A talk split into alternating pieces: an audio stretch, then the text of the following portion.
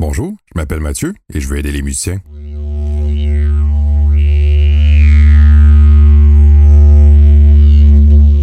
Bonjour à toutes et à tous et bienvenue dans cette nouvelle saison du podcast Le musicien stratégique. Mon nom est Mathieu Boucher, je suis très heureux de recommencer à discourir en solo pour votre plus grand bénéfice, je l'espère. Si vous euh, suivez ma page Facebook Le musicien stratégique, vous êtes peut-être au courant d'un petit changement dans ma vie récemment. En effet, j'ai quitté mon euh, cher Québec adoré pour m'installer à Melbourne, en Australie, pour un séjour de deux ans. J'ai en fait obtenu une bourse pour venir faire un stage postdoctoral ici d'une durée de deux ans avec Margaret Barrett, une chercheuse avec une brillante carrière internationale, et je suis donc ici avec elle à l'Université Monash de Melbourne pour un projet de recherche qui mélange la rétroaction par vidéo et la rétroaction par les pairs et euh, leur effet respectif sur la relation des étudiants en musique de niveau universitaire avec la rétroaction en général. Mon projet vise donc à documenter comment on peut aider les musiciens euh, de niveau intermédiaire à avancé à développer une relation plus saine avec ce qu'on appelle le feedback en bon français et par extension à se responsabiliser et à s'engager davantage dans leur cheminement musical. J'enregistre cet épisode en plein milieu de mon séjour et jusqu'à maintenant, ça donne des résultats euh, vraiment intéressants, le projet de recherche évidemment. J'ai une, euh, une, très belle participation des étudiants en composition et des étudiants en pop et j'en suis très content puisque euh, en recherche, on a souvent une grande participation des étudiants en classique, les pianistes et les violonistes entre autres, puisqu'ils représentent souvent un grand groupe de participants potentiels et c'est super, mais ça donne aussi un grand nombre de résultats de recherche obtenus avec le même profil d'étudiants.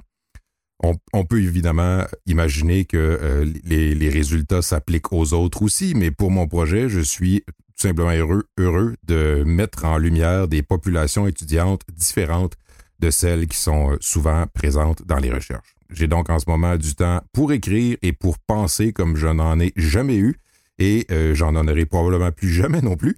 J'ai surtout du temps pour lire des articles de recherche chaque jour et, pour cette troisième saison, c'était pratiquement impensable pour moi de me pencher sur autre chose que ce qui m'occupe jour et nuit en Australie depuis un an. On va euh, parler d'autonomie d'apprentissage, de rétroaction, un épisode que j'ai hâte de vous faire entendre sur mes dernières trouvailles sur la mémoire motrice, des épisodes sur la pédagogie et des, des entrevues avec des invités très inspirants. Aujourd'hui, on commence avec un premier épisode d'une série de trois avec un sujet sur lequel j'ai écrit une thèse. J'ai par conséquent deux, trois petites choses à mentionner sur le sujet. Je vais vous parler du sujet de ce qu'on appelle l'autorégulation qui se trouve à être un très joli mot pour décrire l'autonomie d'apprentissage.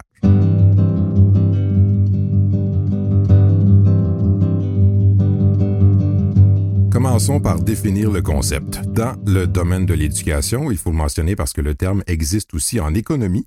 Euh, les recherches qui portent sur l'autorégulation des apprentissages concernent la façon dont les apprenants deviennent maîtres de leur propre processus d'apprentissage. Plus précisément, ce qu'on appelle le cycle d'autorégulation est un processus cyclique, évidemment, qui comprend trois, trois phases, pardon, trop musical, trois phases qu'on appelle la prédétermination, le contrôle délibéré de l'exécution, pardon, et l'autoréflexion.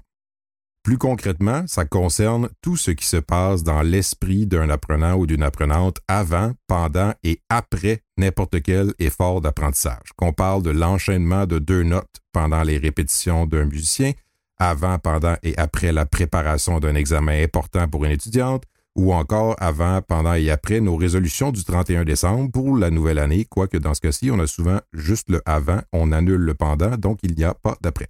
Si on s'en tient au monde musical, un musicien ou une musicienne va autoréguler son apprentissage dans toute la préparation d'un concert ou d'un examen final pendant toute une session, entre chaque leçon, chaque jour, chaque séance de travail pendant la journée et finalement entre chaque répétition à l'intérieur d'une séance de travail.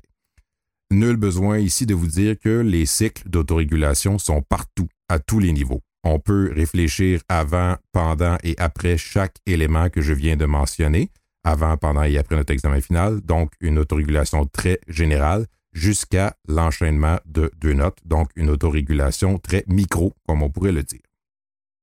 Pour ma recherche doctorale, dont je vais vous parler plus en détail lors d'un prochain épisode, j'ai demandé à des musiciens de répéter une pièce devant la caméra et de verbaliser leurs pensées à voix haute entre chaque répétition. Je leur demandais donc finalement de verbaliser leur autorégulation. Pendant une séance de travail instrumental, euh, chaque arrêt est une occasion de réfléchir. Et je crois avoir pu démontrer par ma recherche que les occasions de réfléchir ne manquent pas quand les musiciens et les musiciennes répètent, mais encore faut-il les saisir, euh, ces moments-là, ou amener nos élèves à le faire. En moyenne, les participants à mon étude se sont arrêtés pour parler 31,8 fois par période de 20 minutes. Donc, pratiquement 32 fois par période de 20 minutes. Il y avait euh, évidemment plus de cycles dans les premières séances de travail alors que les participants jouaient des passages plus courts et de moins en moins à mesure qu'ils arrivaient à jouer des segments plus longs, mais conservons le chiffre moyen en tête, 31,8 31 pardon, 31,8 cycles d'autorégulation par 20 minutes. Ça donne, sortons la calculatrice, 95,4 cycles par heure. Avec 4 heures par jour de travail, ça donne 381,6 cycles par jour. Avec 6 jours de pratique par semaine, 2289,6 cycles par semaine. Et avec 50 semaines de pratique par année, on va quand même se donner un petit 2 semaines de vacances, ça donne 114 480 cycles par année. C'est ça que j'aurais dit. Ces chiffres-là correspondent à 4 heures de travail par jour. Même si vous travaillez une heure ou qu'un enfant travaille 30 minutes par jour, ça demeure des chiffres très, très élevés. Maintenant, ce qui est encore plus important que les chiffres, c'est de réaliser que les occasions de s'améliorer sont très, très nom- nombreuses lorsqu'on travaille. Admettons que vous marchez en rythme avec quelqu'un. Donc, vous faites les pas en même temps. Si la personne à côté de vous fait des pas toujours légèrement plus longs que vous, la personne va prendre une légère avance après quelques minutes, une plus grande avance après quelques heures, et après 114 480 pas, donc le nombre de cycles d'autorégulation par année que je vous ai mentionné plus tôt, vous ne la verrez plus du tout. La personne a disposé du même nombre de pas que vous, mais en faisant un effort supplémentaire, elle se retrouve des kilomètres devant vous. Admettons maintenant que vous faites 114 480 pas sur place. À la fin de votre périple, vous aurez viscéralement mal partout, vous aurez abouti sur place. Bah, c'est logique. Quand j'enseigne ceci à mes étudiants et mes étudiantes, j'appelle ça les criquets. Vous savez, quand on voit dans les films ou les dessins animés un personnage qui fait quelque chose qui ne produit aucun effet, par exemple une blague qui n'est pas drôle du tout, ma spécialité selon certaines au singulier, coucou chérie, on entend souvent les criquets. Il peut survenir la même chose lorsqu'on répète quelque chose à l'instrument et qu'entre chaque répétition, on ne réfléchit pas du tout. Par exemple, je vais le refaire. Non. Euh, je recommence. Donc, des réactions très bêtes. Le métronome est évidemment quelque chose de très utile lorsqu'on répète, mais le métronome peut aussi transformer notre travail en chant de criquet si on ne fait pas attention, entre autres parce que la nécessité de recommencer en temps, entre guillemets, avec le métronome euh, peut restreindre la réflexion dont on aurait besoin autrement. En résumé, je vais très très fortement vous suggérer de prendre quelques secondes de plus que vous en avez l'habitude entre vos répétitions. Très franchement, je préfère entendre une, musicienne faire trois répétitions d'un passage avec un 15 secondes de réflexion entre chaque répétition plutôt que d'enchaîner six répétitions sans réflexion du tout dans un laps de temps équivalent. Évidemment, J'exagère un brin avec mes 115 000 pas sur place puisque ce genre de répétition n'est pas entièrement du sur place. Vous aurez certainement amélioré certaines choses dans votre jeu en les répétant, mais je pense qu'il est important de réaliser que la réflexion est un moteur plus important d'amélioration que la répétition seule. Chaque arrêt de jeu pendant le travail est une occasion au final de faire un petit pas ou un grand pas. À vous de choisir.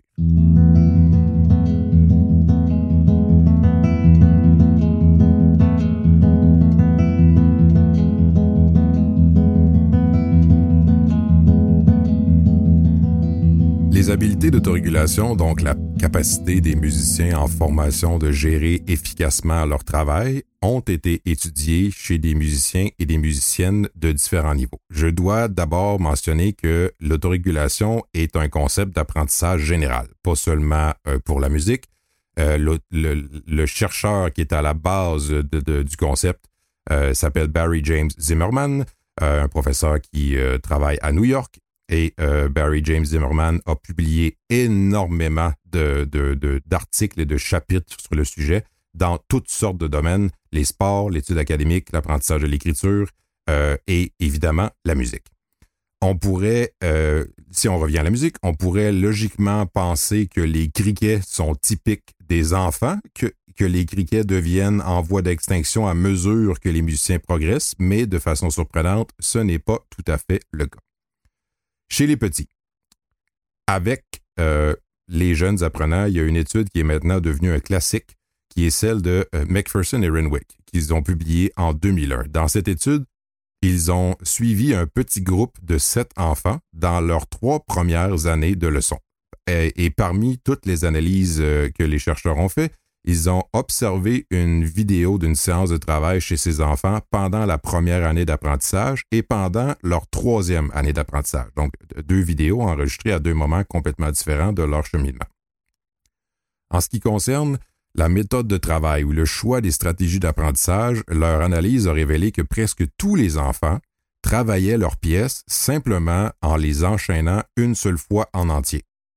En fait, dans la vidéo pour la première année, 90% du temps de travail était consacré à enchaîner un exercice ou une pièce en entier, donc sans aucune réflexion, donc dans un champ de cricket. Et dans la vidéo de la troisième année, roulement de tambour,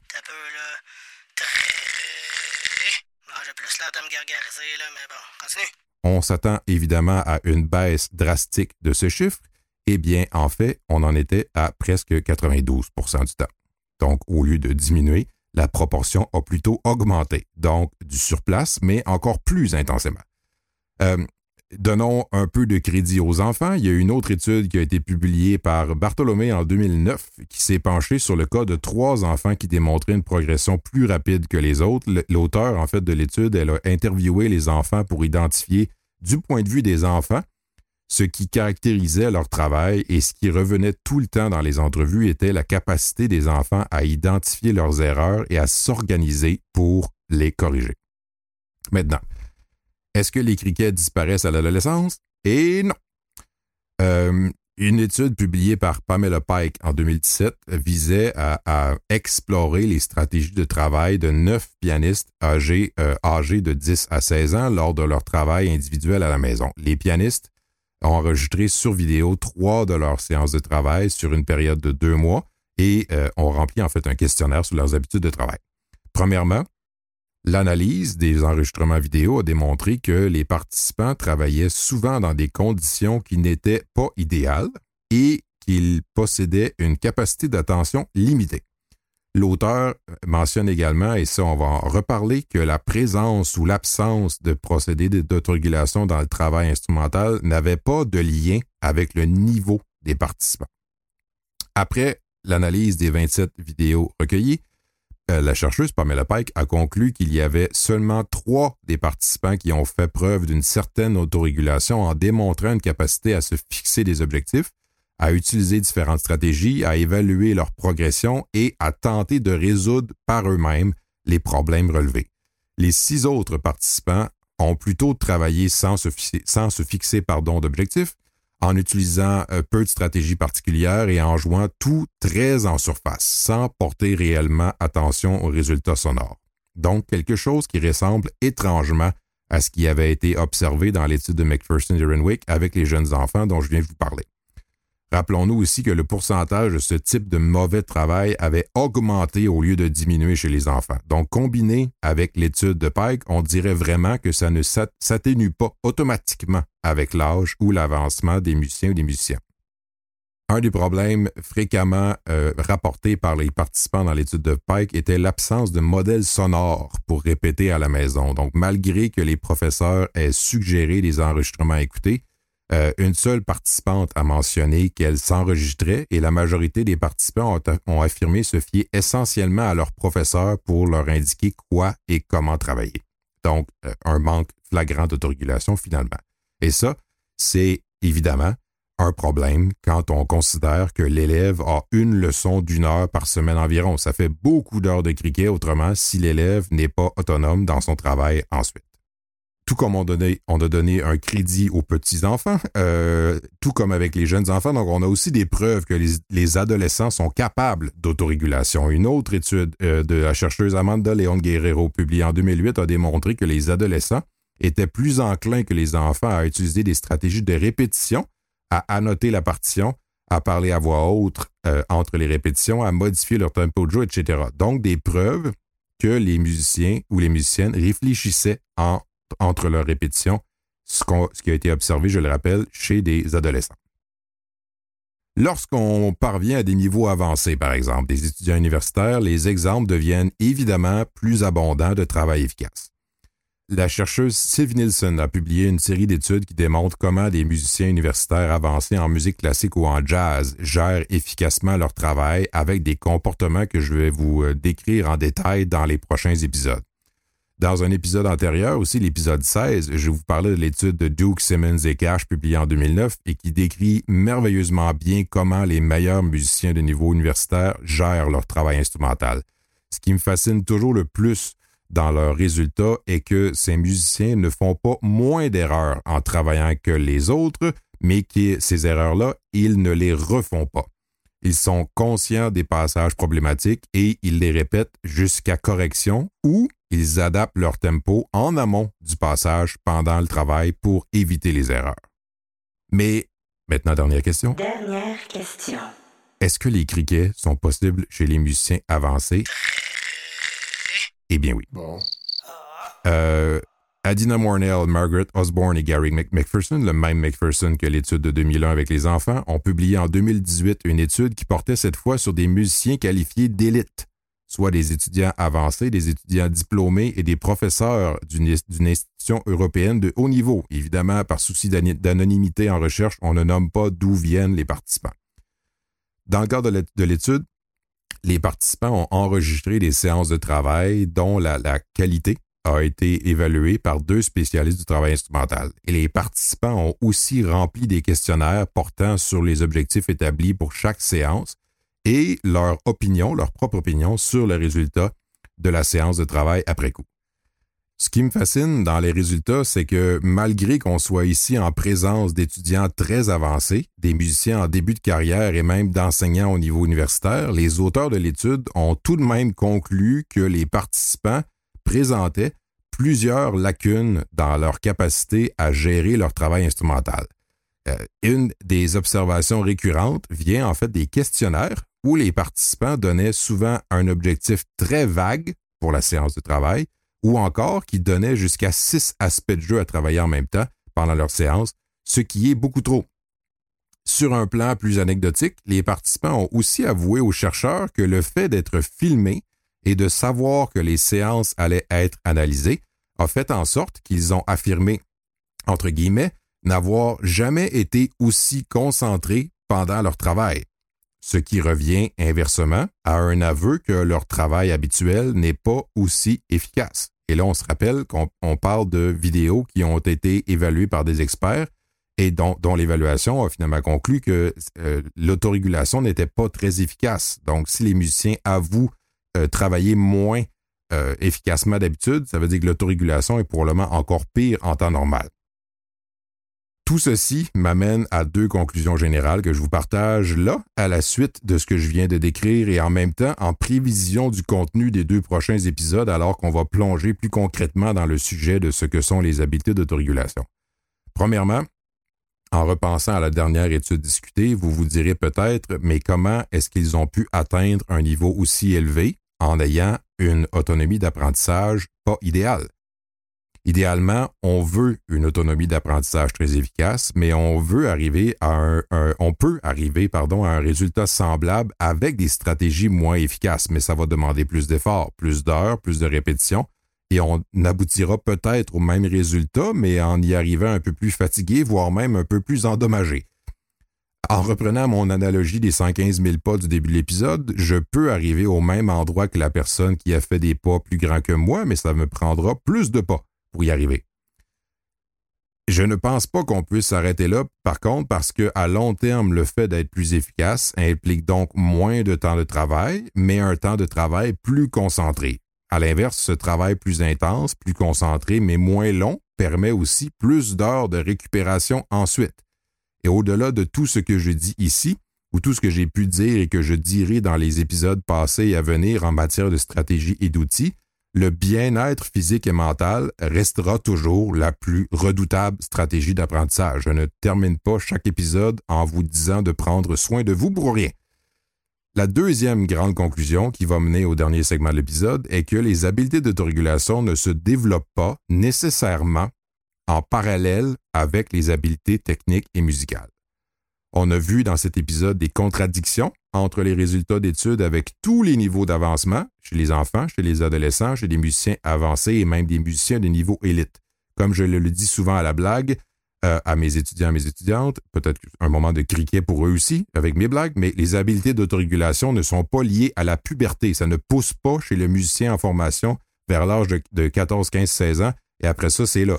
Il faut les développer et il y a des moyens de les développer qu'on va voir dans les prochains épisodes.